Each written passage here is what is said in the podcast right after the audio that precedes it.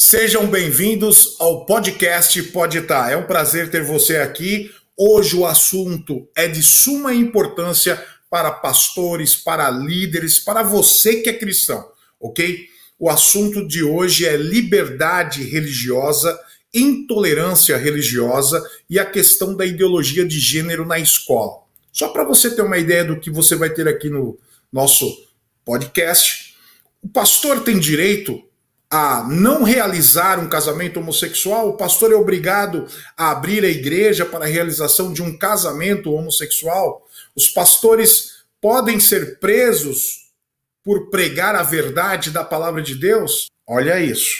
Um cristão pode ser impedido de opinar sobre um assunto polêmico? Aborto, legalização das drogas, só por ser cristão? Então já deu para perceber que o nosso podcast vai ser muito útil para a igreja brasileira.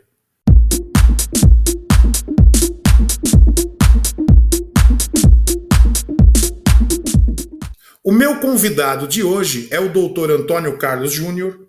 Ele é doutor em mestre em ciências da religião pela Universidade Federal de Juiz de Fora, especialista em ciências penais e em direito e relações familiares, graduado em direito e em teologia autor de vários livros e coordenador de cursos voltados para o público cristão, fundador do site Direito e Religião, www.direitoreligião.com.br.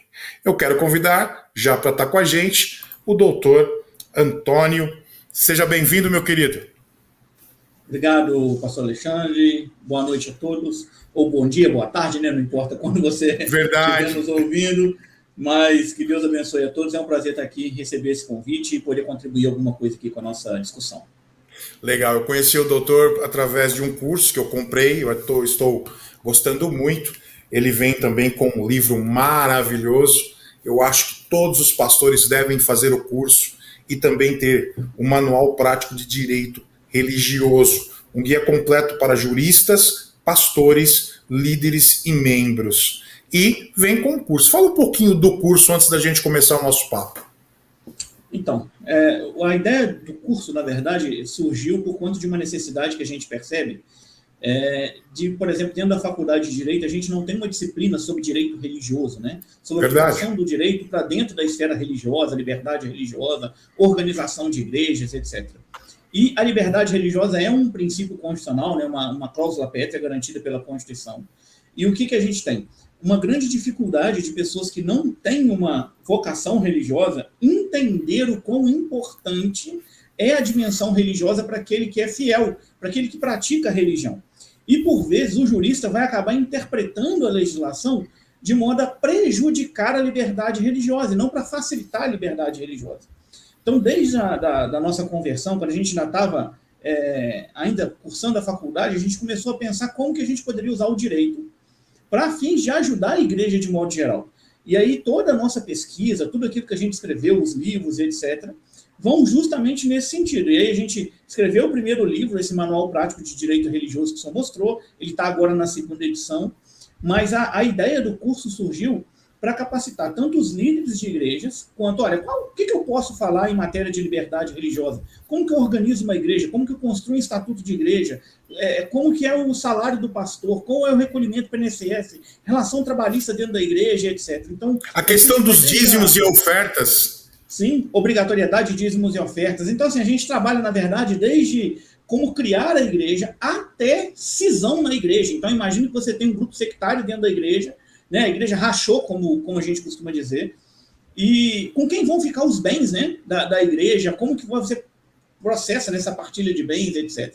Então a gente passa todo o direito e aplicado para dentro da organização religiosa. Então a gente quer primeiro focar nesse primeiro público, que é de liderança religiosa, então de entender sobre o direito aplicado à igreja. A gente utiliza uma linguagem muito simples, muito fácil, para quem não tem conhecimento no direito a poder aprender e aplicar. E além disso, a gente também foca no grupo de advogados. Porque, como a gente não tem uma disciplina específica dentro das faculdades, a gente quer capacitar advogados para atender a demanda jurídica das igrejas. E é grande, né? É, é, demais, demais. A gente tem cada vez mais processos, a gente tem é, estimativa né, em torno de 500 mil templos religiosos do Brasil, algo mais ou menos nesse sentido. Sim. Então, imagine que são 500 mil estatutos, 500 mil regimentos internos, e onde estão os advogados para poder atender essa, essa demanda toda, né? tanto sobre o aspecto preventivo, quanto depois no processo judicial. Então, assim, a gente, eu, eu não posso advogar, porque sou servidor concursado, e vinha muitas igrejas me procurando, Antônio Carlos, olha, é, querendo, né, vamos dizer assim, uma consultoria jurídica, eu não posso prestá-la porque não exerço advocacia em razão do concurso Sim. público. Então, a ideia foi justamente capacitar esse grupo de advogados para que eles sejam referência e possam ajudar esses líderes religiosos, tanto na orientação preliminar, né, uma orientação administrativa, quanto em um eventual processo judicial. Muito legal. E eu achei muito interessante o curso porque é uma linguagem fácil de entender. Não tem o juridiquês, né? É a mesma coisa você pegar um curso de teologia e tem o teologuês. É, é muito legal, você consegue entender. E outra coisa, você vai acompanhando o livro. Isso é muito bom. Você tem outros livros também escritos. Fala um pouquinho deles. É, a gente já chegou, acho que em 10 livros mais ou menos. Eu, eu, eu nem tenho eles, eles por aqui. Esse livro que acompanha o curso, ele tem nessa segunda edição, só para não, não falar bobagem aqui, 473 páginas. Isso mesmo. 475 páginas. É um, um, livro, vamos dizer assim, é um livro texto, um livro base para o curso. Então, o, o aluno tem é, a possibilidade de ler o que está escrito no livro, ir para uma aula correspondente àquele assunto, tem condições de tirar dúvidas com a gente via bate-papo, a gente dá aula uma vez por mês ao vivo para os alunos tirarem dúvidas também. Então, assim, é, um, é um algo bem diferente para fins de aprendizado mesmo. A gente trabalha muito também com a área de capelania, então a minha especialidade é na área da capelania prisional. É, a gente coordena um curso na área de capelania também. É, e aí, nesse curso, a gente tem 11 professores. Temos o apoio da Sociedade Bíblica do Brasil e 11 professores. A gente trabalha prisional, hospitalar, capelania escolar, capelania empresarial, universitária e capelania em seminários. Então, são seis modalidades de capelania, com 11 professores diferentes, também num curso completo. E aí, Muito dentro de capelania, a gente deve ter algo de uns quatro ou cinco livros só sobre essa questão da capelania. Legal. Os cursos do professor e doutor Antônio Carlos vai estar aqui na descrição desse vídeo. Vamos lá, doutor. É, antes de entrar nas vamos, polêmicas. Vamos tirar, vamos tirar o doutor? Vamos. Então tá bom, tá maravilha. Tá bom. Rapaz, eu preciso treinar, porque depois eu vou estar em audiência. Não, não esquenta a cabeça com isso não. Vamos lá, Antônio. Então tá bom, meu irmão. Pode ser um irmão, então? Pode, Pode ser, né? Claro, claro, claro. Nós somos irmãos, né? Vamos Verdade. lá. Vamos falar um pouquinho antes de entrar na polê, das polêmicas, né? Que a gente tem algumas aqui, e eu tenho certeza que você vai responder. Vamos começar com alguns conceitos em relação à liberdade religiosa, Estado laico. O que a gente escuta por aí é: você não pode opinar, você é cristão, você tem valores judaicos cristãos, então como é que você vai opinar sobre aborto? É claro que você vai ser contra, liberação da maconha, quer dizer, tem muita gente que diz que o cristão não pode opinar sobre esses assuntos. E aí? Como é que fica essa questão jurídica? Posso ou não opinar sobre esses assuntos como um cidadão? Não só pode, como deve, né? É isso a questão aí. fundamental é: Estado laico é unicamente um Estado que não tem religião oficial. Ponto. Esse é o conceito de Estado laico. Estado laico, então, é um Estado que não tem uma religião oficial. Se ele não tem uma religião oficial, ele não pode, por exemplo, fundar uma igreja. Não pode, por exemplo, o presidente do Brasil dizer assim: olha, agora a gente é, é, o Brasil adotou essa igreja, todo mundo tem que pertencer a essa igreja. Isso não pode dentro do Estado laico. Só que Estado laico, e, e, e, aí essa é uma questão interessante né, que o senhor comentou, todas as vezes que o cristão vai. Não, vamos, tira, vamos, vamos, vamos tirar vamos o senhor, tirar o também. Senhor também. boa, boa, boa. Vamos tirar o senhor, não dá não, vamos lá. Boa, boa. É, a, a, questão é, todas as vezes que o cristão vai se posicionar num, num algum debate público, seja um debate político, um debate de valores, um debate qualquer que seja ele, as pessoas já querem dizer que ele não pode falar pelo fato de ser cristão. E aí a bandeira que levantam é: ah, o Estado é laico. Como se Estado laico fosse sinônimo de um Estado que rechaça a religião, que quer jogar a religião para debaixo do tapete, etc. Então, o que, que a gente precisa dizer? Primeiro, Estado laico é um Estado que não tem religião oficial. Isso não significa que o Estado laico seja um Estado ateu. Neutro. Dentro, é, dentro da nossa Constituição, a gente tem, por exemplo, no preâmbulo, dizendo: olha, nós, representantes do uhum. povo brasileiro, nos reunimos em Assembleia Nacional Constituinte para instituir um país é, democrático, papapá, papapá, e lá no finalzinho do preâmbulo, diz assim: e, e, promulgamos a presente Constituição sob a proteção de Deus. Exatamente. Então, a mesma Constituição, essa, a nossa Constituição não usa esse parâmetro né, laico, não existe esse termo na Constituição, mas a gente tira isso do artigo 19.1 para falar sobre a laicidade do Estado. Mas essa mesma Constituição diz que a gente tem essa, é, essa proteção de Deus no preâmbulo da Constituição. Então, não é um Estado é, avesso à religião, não é um Estado ateu, não é um Estado neutro em matéria religiosa. Em matéria religiosa, o que, que eu quero dizer? Ele protege a religião. A nossa Constituição, ela protege a religião. E ela protege como? Imagine, por exemplo, que está previsto no artigo 5 a liberdade religiosa, que é um tema né, muito que a gente pode desenvolver. A gente está previsto também a possibilidade do casamento religioso com efeitos civis. Ou seja, a Constituição valida que alguém que se case religiosamente sobre os preceitos de um determinado dogma, de um determinado parâmetro, essa pessoa tenha validade civil aquele, aquele matrimônio, aquela cerimônia religiosa. Então, é um outro, uma outra questão. A gente tem imunidade tributária, por exemplo. Igreja não paga imposto. Também é uma outra forma de você garantir liberdade religiosa. E são várias e várias questões né, presentes na nossa Constituição que a gente vai chegar ao ponto de dizer, olha, Estado laico é um Estado que não tem uma religião oficial, ou seja, o Estado não é católico, não é evangélico, não é budista, não é espírita, mas não é um Estado que é avesso à religião. A gente, né, o Brasil, já foi um Estado que tinha a religião católica apostólica romana como oficial. Isso, é, isso não é um Estado laico, isso é um Estado religioso. Só que, depois da Constituição de 1891, a gente passou a ter portanto, esse Estado laico, que está separado da religião, mas não impede a manifestação religiosa. Pelo contrário, como eu disse, ele garante a manifestação religiosa. Isso é muito bom saber, porque é, o, que eu, o que eu vejo também é que todo cristão é um cidadão. Ele tem seus direitos garantidos pela própria Constituição. Eu posso dar, sim, a minha opinião sobre qualquer coisa que eu quiser. Não há possibilidade de você tirar a isonomia do cidadão. Não há possibilidade de você tratar o cristão como um grupo pequeno, porque somos a maioria também no Brasil, isso também tem que ser garantido, é o nosso direito, e a gente precisa sim se posicionar. Muitas vezes a gente escuta assim: ah, vamos orar, não vamos nos posicionar. Não, nós precisamos nos posicionar, senão a gente perde campo, a gente perde a guerra. É, uma coisa é independente da outra, né? Vamos dizer assim, independente Justo. que pode ser feito é, do mesmo tempo, né? A, a, oração, é lógico que ela é importante, porque né, você vai levar as, as, nossas aflições terrenas, etc., a Deus, mas isso não nos impede de sermos bons cidadãos. Exatamente. E quando a gente fala sobre liberdade religiosa, isso é muito importante a gente dizer, que a gente não pode abrir mão do valor religioso para fins de se enquadrar em um determinado mecanismo social.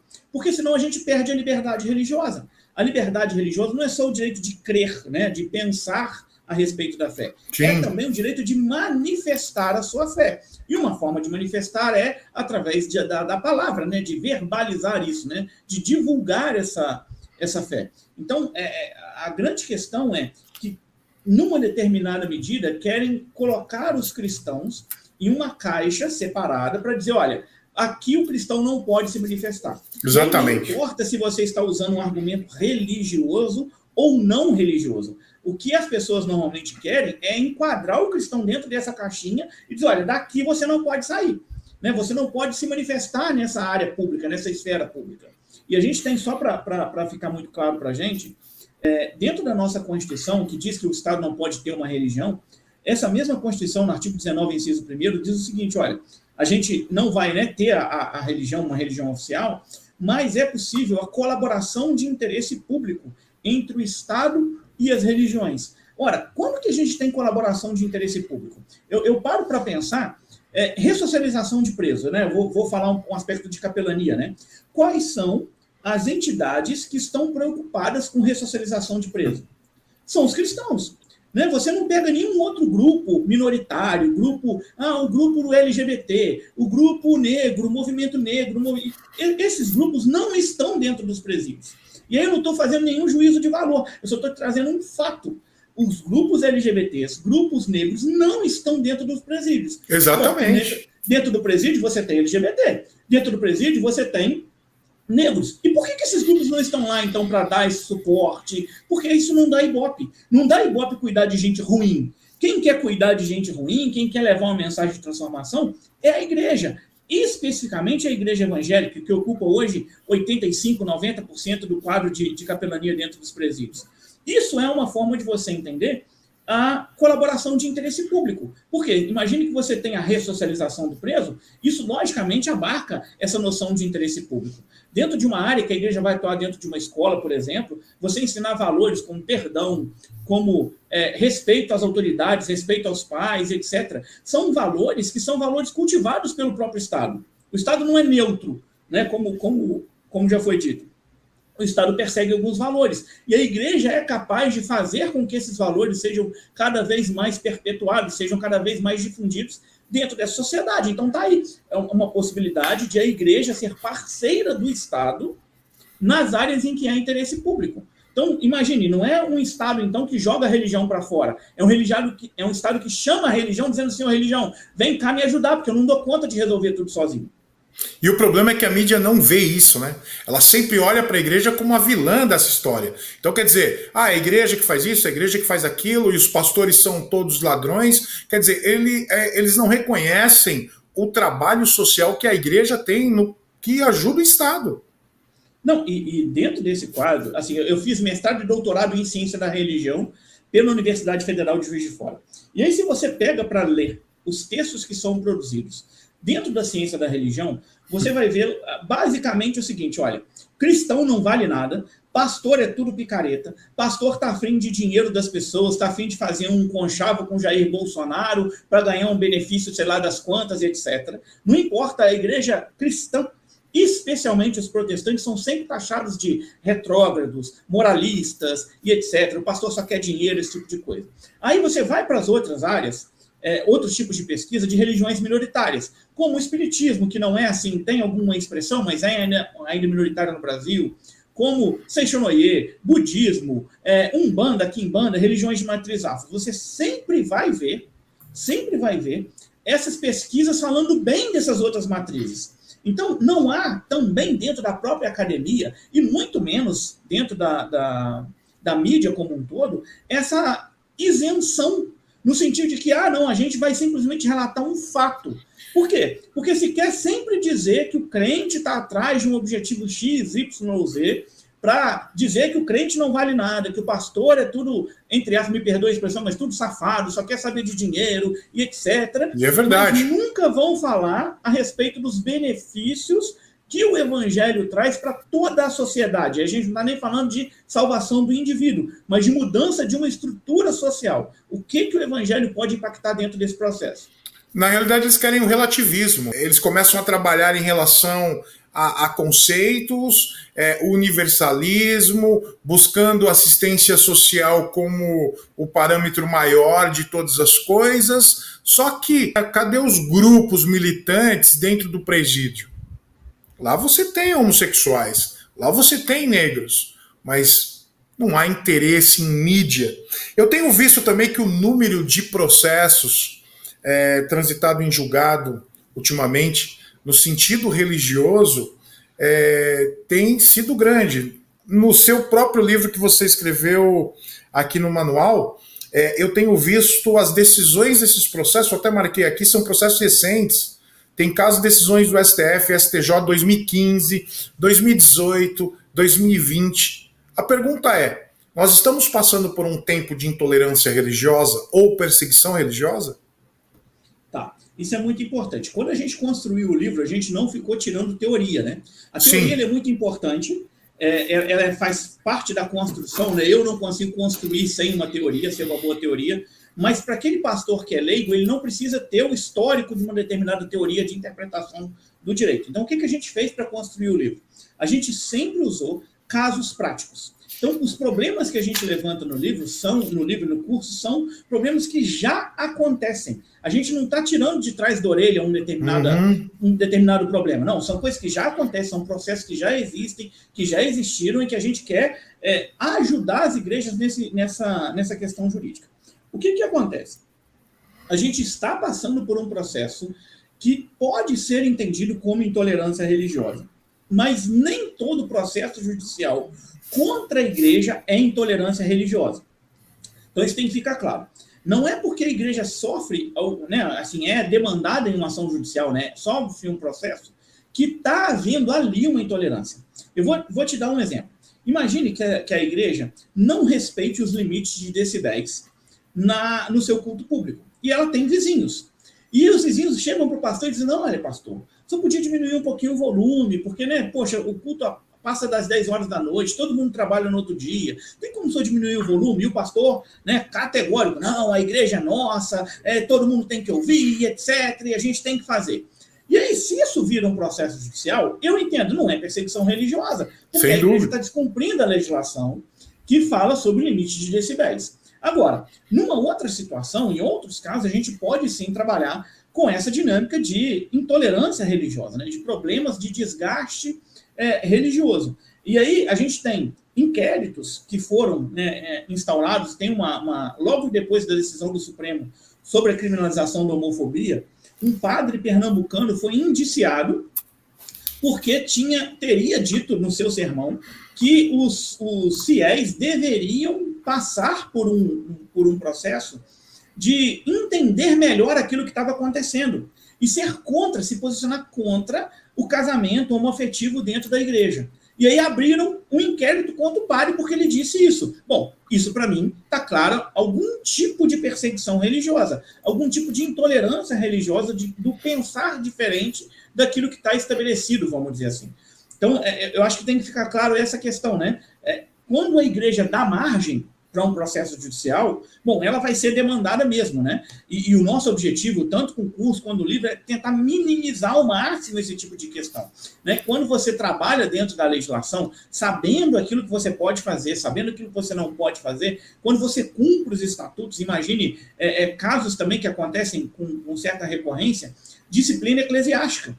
Né? Imagina que você abre um processo de disciplina eclesiástica para fazer algum tipo de punição dentro da igreja, mas não respeita aquilo que o estatuto está dizendo. Não dá contraditório, não dá ampla defesa para aquele sujeito que está sendo, entre aspas, né, processado ali na esfera religiosa. Administrativa? não, não aconteceu aquilo, etc. Né? Não, eu não traí minha esposa, não foi isso que aconteceu. Suponha que seja esse o caso.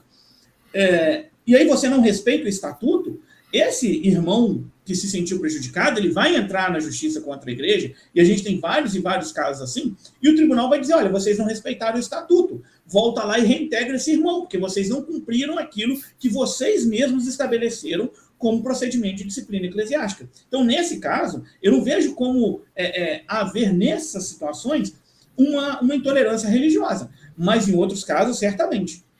O que eu acho interessante e o que você falou foi a questão da é, intolerância religiosa não é discordar do outro. Né? Isso é muito importante, porque às vezes as pessoas falam assim: ah, você é intolerante. Não, não sou intolerante, estou defendendo o que a palavra de Deus diz. Regra de fé e prática, palavra de Deus. Eu estou dizendo, não, isso é intolerância. Fala um pouquinho dessa questão para o pessoal entender que intolerância religiosa não é discordar. Você pode discordar. Por exemplo, Deus, é, todos os caminhos levam a Deus. Não, Jesus Cristo é o caminho, a verdade e a vida, é o único caminho. Ah, se eu falar, você falar isso em algum lugar é intolerância. Você não está é, conseguindo respeitar as religiões afros, a Seixonoe, a Testemunha de Jeová. Intolerância não é discordar, é? Não, então, esse é um ponto importantíssimo. É, quando a gente fala de intolerância religiosa, a gente tem essa, essa ideia, né? Ou querem passar essa ideia de que qualquer forma, de qualquer modo que eu discorde de alguém, eu já estou sendo intolerante na minha fala. E isso não tem nada de intolerante.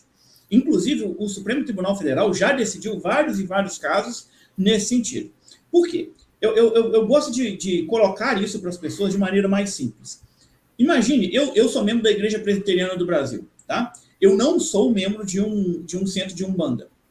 Por que, que eu não sou membro de um centro de Umbanda? Porque eu entendo que, o, o, o, vamos dizer assim, né, o panorama evangélico, panorama bíblico, me dá maior certeza, me traz mais convicção, me é melhor do que o panorama da Umbanda.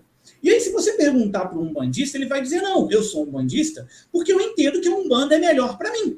E está tudo ok.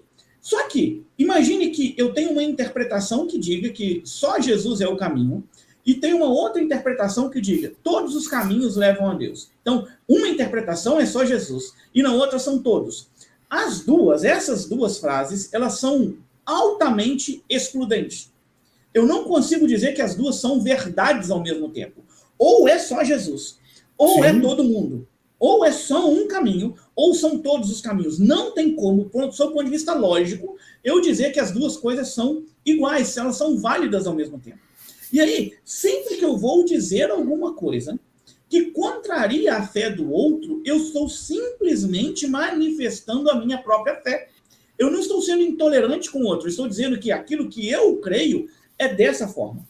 Para que eu passe para o viés de intolerância, então, assim, uma, uma primeira questão é: eu é, racionalmente estou dizendo que são coisas diferentes. Então, eu estou dizendo, olha, um caminho e todos os caminhos. Essas são coisas diferentes e aqui não há intolerância. Um outro ponto que também não é intolerância é dizer o seguinte: olha, a minha interpretação é melhor do que a sua.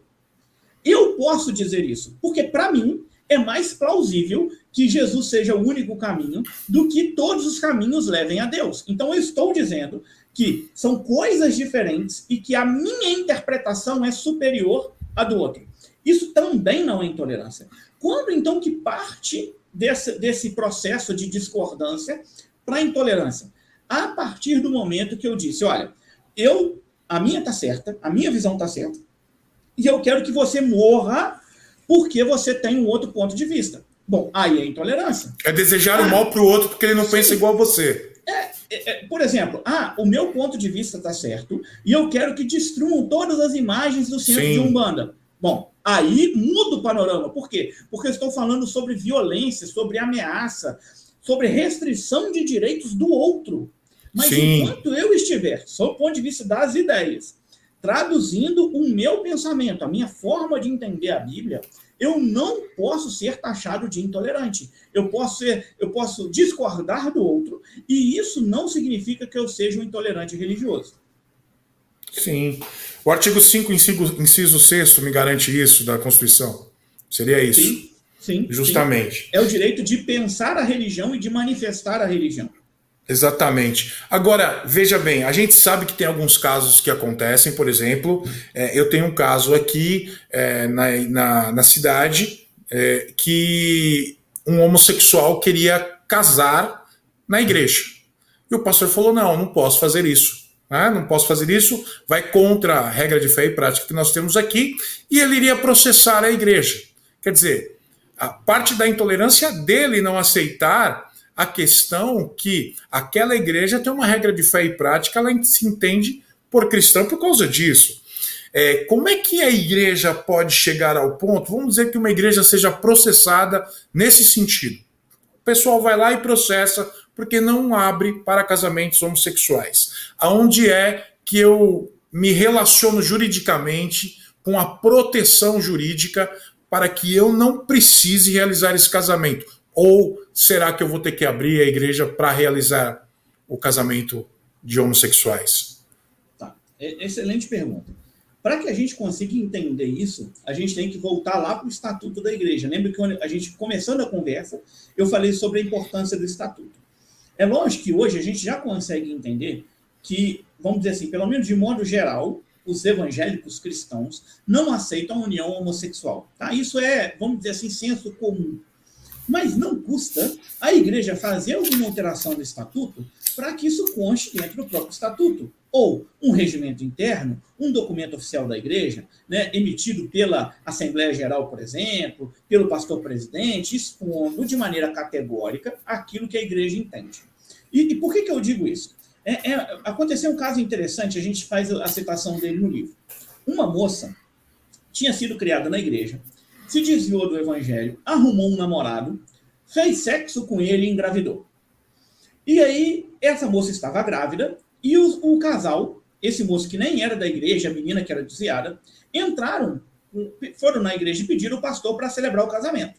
E o pastor disse: Olha, a gente não celebra casamento de mulher que tenha feito sexo antes do casamento, de mulher que esteja grávida, você já descumpriu a, a norma. E aí, eu não estou aqui fazendo um juízo de valor, se está certo ou se está errado.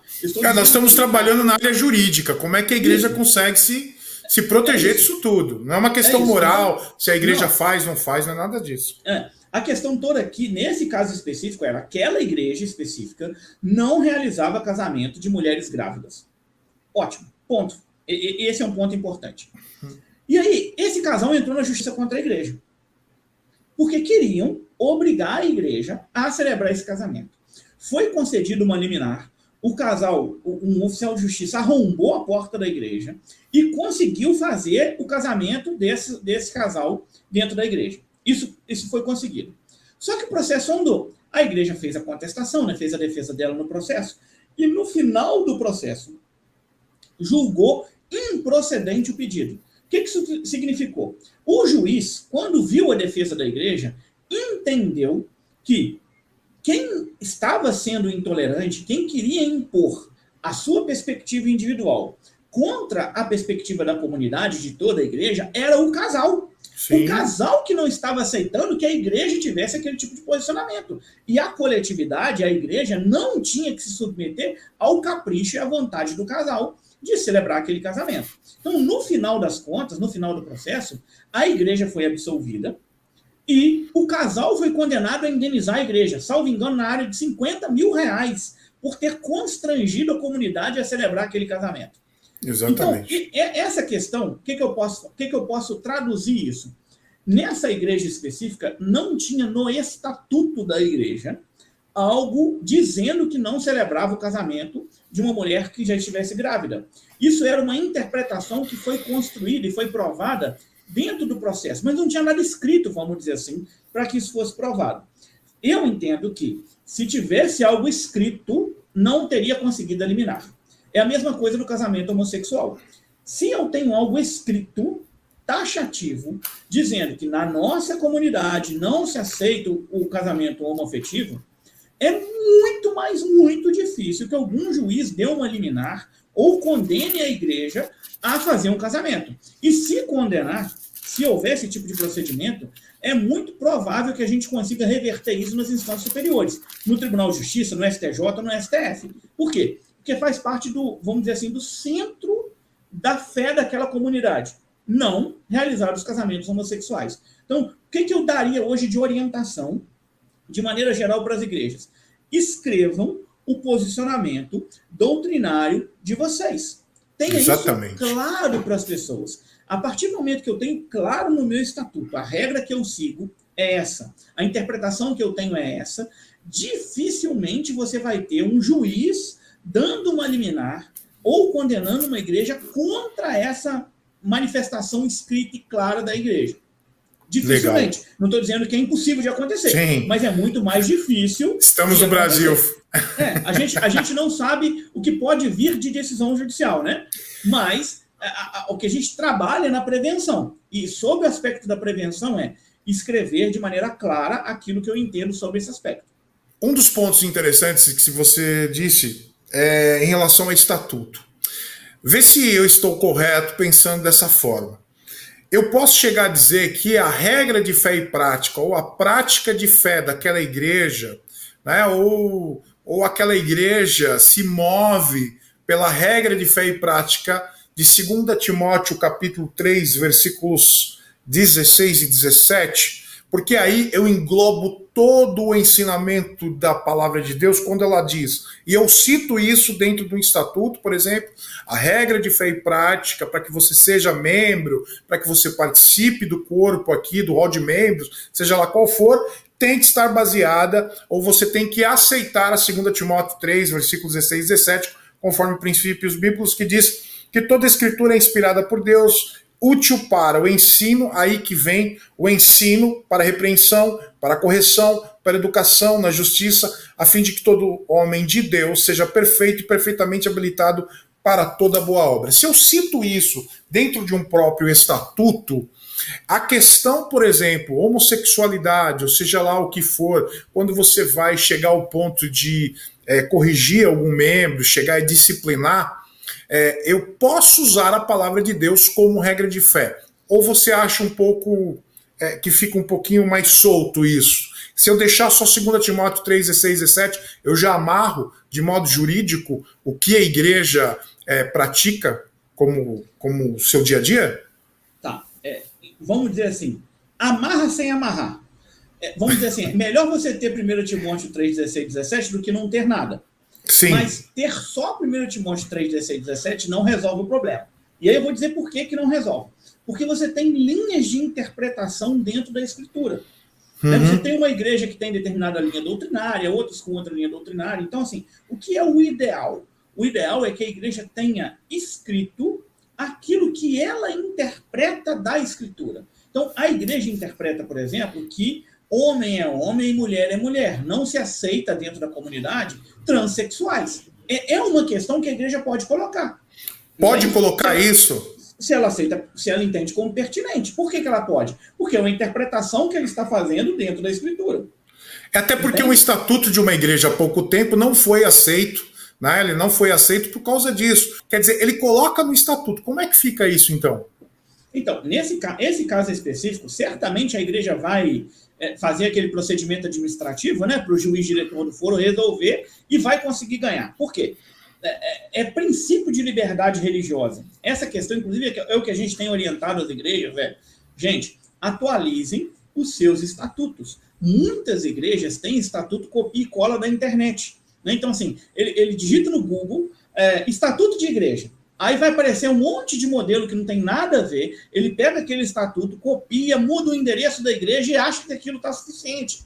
E, e não está, mas é muito longe de não estar. Entende? Então, assim, o que, que a gente é, é, entende né, e, e, e diz para as igrejas? Tenham um corpo doutrinário forte.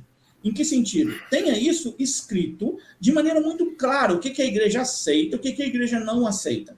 E, por exemplo, não aceitar o casamento, a união homossexual. A igreja não faz a união homossexual. E aí a gente cita isso no curso. Imagine que você seja um pastor e ceda a igreja para um casamento comunitário. Tá, imagine que dentro desse casamento comunitário você tenha um casal homossexual. Você vai ter que celebrar o casamento? Tá, tá vendo? É, são coisas que a gente às vezes não para para pensar, vamos dizer assim, de problemas que podem acontecer porque você não tem aquilo claro, escrito. É, e aí isso não vale, não é só para a questão homossexual, mas para qualquer outro tipo de pecado. A, a dinâmica homossexual é porque ela tem, é, é vamos dizer assim, ela está muito forte juridicamente, né? A gente tem por causa da militância casos, hoje em dia, né? É, a gente tem muitos, muitos casos pipocando, vamos dizer assim, por conta disso. Agora, um sujeito que trai a mulher, dificilmente ele vai entrar na justiça para dizer, olha, não, traição não é pecado, não é muito bem assim, etc. Entende? Então, esse, é, esse é, é, é, o ponto, né? A questão da, da homossexualidade tem muito mais a ver, como é, foi mesmo disse, né, com a militância, ou seja, com esse processo de querer sempre levar as questões judiciais e processar as igrejas, e levar para atuação de Ministério Público, de polícia, etc., do que efetivamente com a interpretação geral. Mas o que eu recomendaria é escreva num papel, num documento oficial da igreja, seja num regimento interno, promovendo uma alteração do estatuto, algo do gênero, para que isso fique muito claro. Olha, a posição da igreja é essa. Né? Eu acho que o e estatuto aí... é o que comanda todas as coisas. É, e deixar muito claro que, o que, que aceita e o que não aceita. Sim, e, não, sim. e aí o grande problema é não abrir exceção, né? Se você abrir exceção, é. você está perdido. É, a mesma coisa vale para a disciplina eclesiástica, né? Então imagine que você tem é, a igreja tem um, um procedimento de punir a, a, o adultério, tá? Imagine que você tenha isso. Aí você teve um adultério na igreja que foi da filha do fulano de tal que é, que é membro fundador da igreja. E aí a igreja finge que não viu aquilo, que não está sabendo de nada e não faz a punição. Aí acontece um outro caso de alguém que não é filho do fulano do Beltrano e faz a punição. Meu irmão, você está dando um tiro no pé para tomar uhum. um processo judicial por discriminação. Sem dúvida. Você teve um outro caso, que, na mesma circunstância, que você não abriu a disciplina eclesiástica, porque era filho de fulano, filho de Beltrano, não importa o que seja. Mas então, assim, o que você tem que ter é, é a lógica da escritura, que é as situações têm que ser resolvidas prioritariamente dentro da própria comunidade. E não importa se é o apóstolo que está fazendo alguma coisa errada, porque quando Pedro vai fazer uma certa gracinha, vamos dizer assim, numa determinada comunidade, Paulo chega para ele, ô Pedro, não estou te entendendo, meu amigo. É, mano. Só porque você não está comendo com o pessoal aí que, que não é judeu, só porque os judeus chegaram agora, não estou te entendendo, não é assim que funciona. Então, assim, se, se nem os próprios apóstolos não deixavam de ser repreendidos, que dirá os membros das igrejas quando faziam algumas coisas de errado, né? Paulo, escrevendo as suas cartas, fala direto sobre isso, né? Sobre esse processo de disciplina que é necessário para a vitalidade da igreja. Senão, a gente sabe que dentro da igreja existe o joio e o trigo, senão o trigo, o joio fica maior do que o trigo e vai secando o trigo todo e toma conta, né? Então, assim, deixa de ser uma igreja para ser algum tipo de outra de outro agrupamento de pessoas. E, e abre jurisprudência, né, para as pessoas fazerem o que quiser. Depois, ah, o cara fez, por que, que eu não posso fazer? Filho do outro fez, filho do pastor fez, e aí vamos, vamos, vamos continuar fazendo. A questão da, da, do estatuto, ela também consegue proteger o pastor nas pregações, porque muitas vezes o pastor, ele, é, é, pode dizer, por exemplo, ele pode dizer contra o adultério. O adultério hoje já, dentro da, da, da, lei, já foi deixado de lado. A gente sabe uhum. disso. Perdeu. Uhum. Tá tudo bem, não vamos, vamos lá. Não tem problema nenhum, não. Mas olhando para nosso. Não discutir isso, né? Isso, não precisa mais, não perde nada, pode adulterar, pode estar tá tudo bem. Tudo bem, tem as suas exceções, ok. Mas vamos lá. É, a questão dentro da igreja, o pastor, dentro de um estatuto, quando ele cita essas questões, toda que você disse, é, é, ele está protegido em suas pregações também. Agora, o que, que o pastor não pode fazer em em cima de um púlpito, numa pregação, que um membro pode chegar a dizer assim: olha, fui atacado, isso é intolerância. Então, vamos lá. É, o pastor tem que dizer aquilo que é pecado de, de, né, no culto, mas ele tem que tomar cuidado com a forma como ele fala. Imagine que tem gente aqui nos ouvindo. Só, só um parecer aqui para o pessoal que está me assistindo, falou assim: nossa, esse pastor é liberal demais. Não, gente, eu estou fazendo as perguntas para o doutor Antônio para que ele responda, entendeu? Vocês sabem a minha posição sobre adultério, sobre homossexualismo. Qualquer coisa, vai lá no canal Influenciando Gerações, é, que é um canal parceiro que eu tenho, é só ver lá alguns vídeos. Vocês sabem muito bem como eu faço. Só que hoje eu tenho que fazer perguntas para o doutor Antônio. E, dizer, deixa, deixa o doutor de lado. O, o, o Antônio é aqui com a gente, tá bom? Para que vocês também é, tenham um conteúdo agradável e importante para a vida da igreja também. Vamos lá. Sim. Vamos lá. Qual que é a grande questão?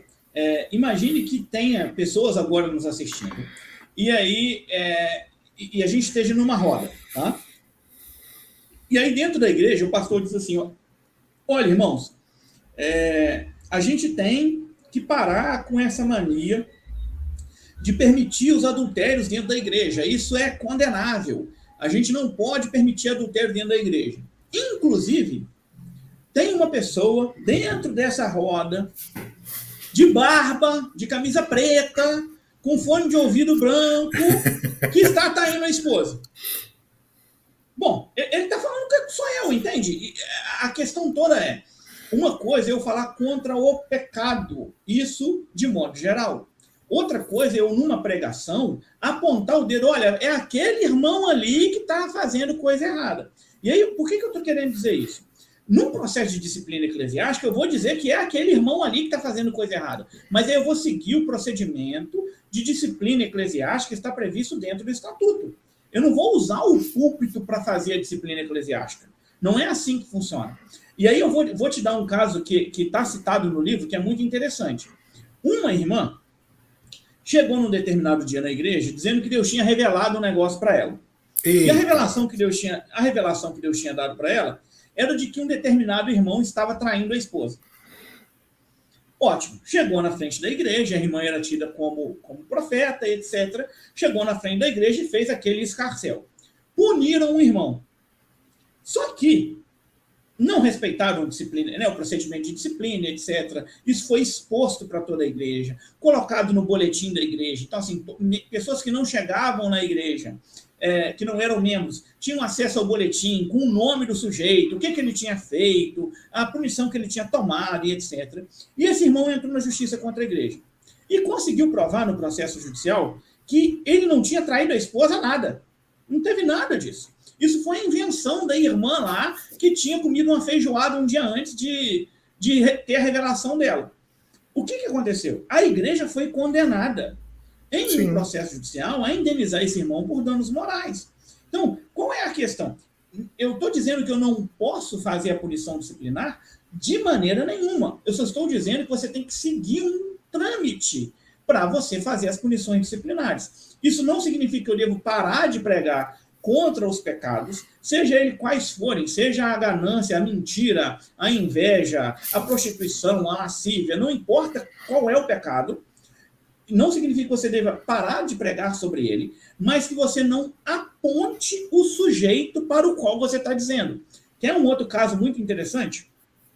Se eu, estiver falando demais, você me. Não, me, manda. um, eu eu um acho. Eu, eu vou até convidar você para fazer um outro, um, uma, uma outra live aqui. Você topa? Vamos, vamos, vamos fazer. Legal. Porque aqui eu, eu tenho dois assuntos aqui.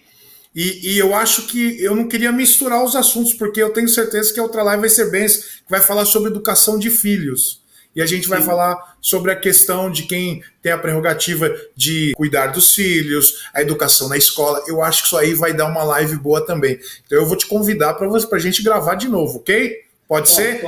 Falei no começo da live sobre esse assunto, mas nós vamos fazer aí a parte 2 com o Antônio, que está sendo uma benção. Tem, Não, é maravilha. muito bom. É, mas eu, o caso que eu ia comentar com vocês era o seguinte: é, um irmão ele tem uma, uma, uma ideia, vamos dizer assim, ele começou um, um, um procedimento dentro da igreja e esse irmão estava é, tendo uma discussão ali dentro da igreja, um, vamos dizer assim, um, um, princípio de cisão na igreja entre o pastor e uma determinada liderança dentro da igreja. E aí começou-se a levantar um processo de disciplina, mas não o processo formal de disciplina eclesiástica, Aquele disse-me disse, o pastor começou a falar mal daquele irmão para um outro membro, e aí ficou aquele climão dentro da igreja. E o pastor me chamou, um outro pastor amigo, para fazer uma pregação. E aí, não sei se você já ouviu falar das pregações encomendadas. Que parece que o pastor hum. contou toda a história daquilo que estava acontecendo na igreja para o pastor que estava visitando. E o pastor, entre aspas, fez aquela pregação encomendada dizendo: ó, oh, estão atacando o pastor assim, assim, assado, estão fazendo isso contra o pastor, e não sei o que, que tem lá mais, e etc. Sabe qual foi a moral da história? Esse irmão entrou com uma ação judicial contra a igreja, e no processo judicial, que a igreja foi condenada, constou exatamente isso que eu estou te falando. Que é, parece que houve uma, uma combinação do assunto da pregação naquela, naquela igreja porque o pastor que veio de fora falou exatamente a circunstância que a comunidade estava vivendo, e falando mal do irmão e falando bem do pastor. E a igreja foi condenada. Então, é, o, o, pastor pode falar contra o pecado de um determinado irmão? Claro que pode, mas, bom, você tem que ter um pouquinho de bom senso de entender que você que tem o poder do microfone, vamos dizer assim, você tem que ter algum tipo de zelo para não expor de maneira demasiada aquele irmão, né, de maneira aumentada aquele irmão, e isso provocar um constrangimento tal que não leve esse irmão ao arrependimento, mas que leve esse irmão a uma indignação de maneira tal que ele vá na, ju na justiça para pedir uma condenação da igreja por um excesso nessa via de punição, vamos dizer assim. Nas redes sociais, o que eu posso colocar, o que eu posso dizer, posso sair falando e colocando a conta de um problema na, nas costas de todo mundo. É, os nossos vídeos, por exemplo. É, eu tenho um grupo de apologistas e o pessoal vai entender a minha pergunta agora e vai, com certeza, é, ter uma, uma resposta. Eu posso sair falando contra as heresias, mas não posso atacar a pessoa, de modo que eu retire a, a dignidade daquela pessoa, eu afete ele moralmente. Eu não posso deixar com que o assunto se torne pessoal. Uhum. É, como é que eu devo proceder dentro dos vídeos, nas redes sociais? Então, é, é, esse é um, outro aspecto importante. É, uma coisa, eu, como a gente já, já estabeleceu em matéria de liberdade religiosa, uma coisa é eu dizer que é, a minha interpretação é melhor do que a do outro, que o outro está indo para o inferno e, e, esse tipo de coisa. Um outro aspecto é eu associar, por exemplo, aquela pessoa, membro daquela determinada religião, a um crime, a uma perversidade. Então, uma coisa é eu dizer assim: olha, todo um bandista vai para o inferno. Ótimo, isso é uma matéria de ordem religiosa. Uma outra coisa é eu dizer assim: todo um bandista está requerendo o dinheiro do sujeito que vai lá para fazer o passe. Opa, já mudou um pouquinho a figura. Porque eu já estou falando que ele tem algum interesse não religioso em um ato religioso que ele tem. Quer piorar um pouquinho mais? É dizer assim: todo um bandista está atrás do dinheiro porque é ladrão e safado. Bom, mudou completamente o panorama. Então, eu consigo discordar do outro, e nessa questão da apologética isso é muito importante, eu consigo discordar da ideia do outro sem ofender pessoalmente o outro. Eu consigo dizer que o outro está errado na sua maneira de interpretar um determinado fato, a escritura, a realidade espiritual, sem contrariá-lo pessoalmente, sem imputar aquela pessoa, sem dizer que aquela pessoa está cometendo alguma imoralidade, está cometendo algum outro ilícito de ordem penal, por exemplo. Então, o limite é basicamente esse. Quando eu vou me manifestar num vídeo, numa rede social, eu sempre procuro é, expor uma ideia equivocada, por exemplo, mas não associar aquela ideia a uma pessoa específica ou a um grupo religioso específico. É a mesma coisa se alguém dissesse que todo evangélico é safado, por exemplo. Tá? Eu estou pegando um, um, termo assim que fica mais fácil da gente entender. Isso pode ser considerado crime, porque essa pessoa está falando sobre toda uma coletividade, imputando essa coletividade algo que é reprovável moralmente. Então, isso não é, não é permitido. É, uma outra coisa é eu dizer assim: imagine é, que a gente queira falar sobre um, um grupo muçulmano radical que é responsável por terrorismo. Bom, a gente sabe que existe um grupo muçulmano radical responsável por terrorismo. Todo mundo sabe. A mídia toda fala sobre isso. Só que a gente não pode chegar ao ponto de dizer que todo muçulmano é terrorista. Ou que todo muçulmano está metido nesse tipo de coisa. Por quê? Porque aí eu estou afrontando todo mundo. Estou colocando todo mundo dentro do mesmo balaio. Então, a questão fundamental é: se eu quero fazer algum tipo de, de é, é, colocação pessoal, eu posso fazer? Aí entra um aspecto importante. Desde que eu tenha uma prova cabal de que aquilo é uma verdade. E que eu não faça uma exposição é, generalizada desse assunto. Então, olha, eu posso dizer que existe um grupo muçulmano radical responsável por terrorismo. E aí, se alguém vier me processar, vamos dizer assim, eu vou ter que mostrar, olha, tá aqui o grupo Talibã, ele é um grupo de origem muçulmana e promove o terrorismo. Tá todo mundo divulgando isso. Sem dúvida. Uma outra coisa, é, uma outra coisa é dizer assim, olha, todo muçulmano é terrorista. Aí eles vão dizer, tá, eu tenho a fulana de tal que é muçulmana e não é terrorista. Então, assim, aí pronto, eu já extrapolei o meu, a minha possibilidade de fala, vamos dizer assim, sem sofrer um determinado processo judicial. E eu posso levar a intolerância religiosa para a criança, por exemplo, que é muçulmana na escola, para o cara do, na faculdade, por exemplo, que é muçulmano, para a moça que vai de burca para a faculdade e aí vem aquelas piadinhas, né? Você tá com uma bomba, ou seja lá o que for. Então tenho que tomar muito cuidado do que eu falo para que não possa receber o processo. Isso dá dano moral?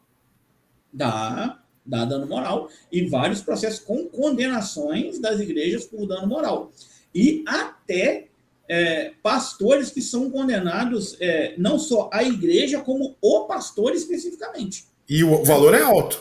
O valor é alto, alto. Não dá para não dá para brincar. É, é, eu, eu, a gente estava conversando antes, assim, a nossa ideia com, com o curso, né? Voltando a falar, mas é só para ficar claro. Quando a gente, o, o nosso objetivo é prevenir os problemas.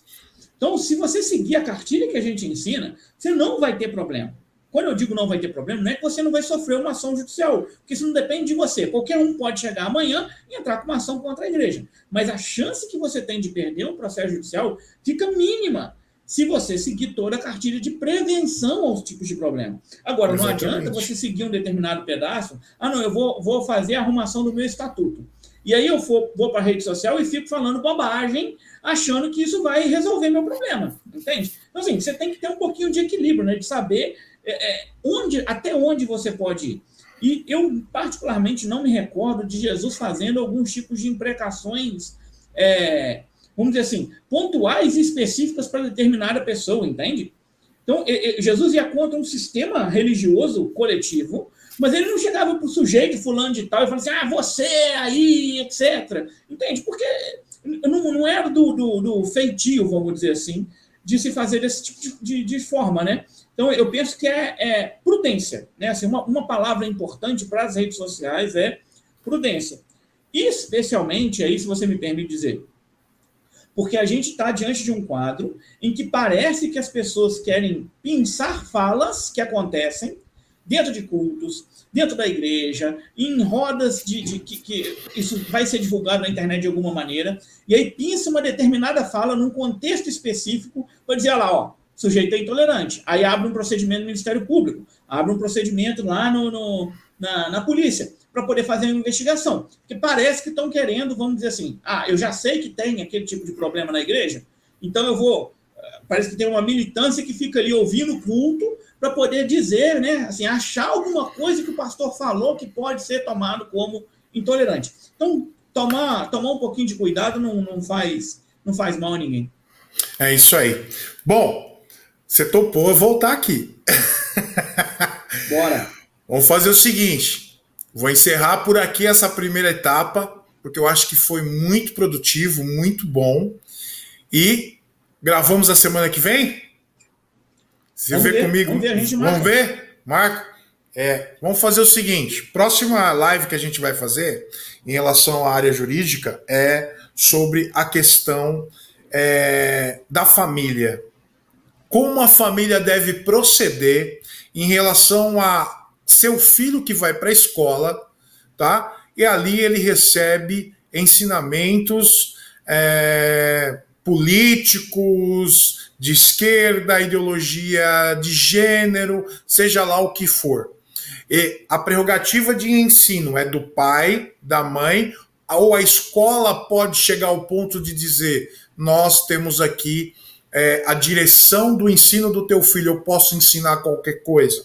Outra coisa que a gente vai discutir no próximo live, para a gente deixar o pessoal já com vontade de voltar, é o caso do pastor Jorge Linhares, da questão da escola, aonde ele fez um vídeo com os alunos da escola dizendo que Deus é, cria homem é homem, mulher é mulher e pronto. Ok, Antônio? Vamos fazer Olha, essa live? Maravilha.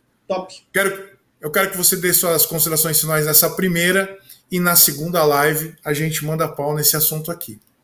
Maravilha. Bom, agradecer mais uma vez o convite, Alexandre. Foi uma honra estar aqui com vocês e a gente está à disposição.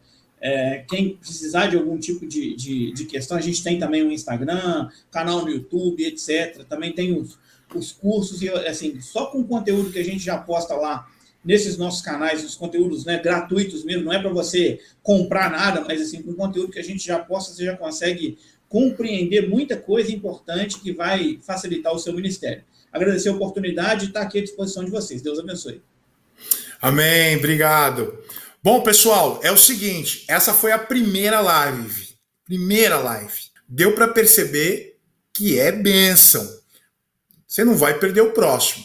Outra coisa, quero convidar você para ir lá também no meu canal Influenciando Gerações, que ali eu volto a gravar a semana que vem já conteúdos apologéticos e teológicos, tá bom? O Influenciando Gerações, vai lá, se inscreve, clica no sininho. E se inscreve aqui também. Tá gostando? Deixa o seu like, o seu comentário. E outra coisa, você pode deixar a sua pergunta aqui no vídeo para que a gente possa fazer a outra live. Vai ser uma benção, tá bom? se inscreve no canal, compartilha, é muito bom ter você. Lembrando que também o, os cursos do Dr. Antônio e também os links do canal do Dr. Antônio, cursos, vão estar aqui na descrição, tá bom? Deus abençoe, até o próximo Pode Tá. Deus abençoe, fique na paz.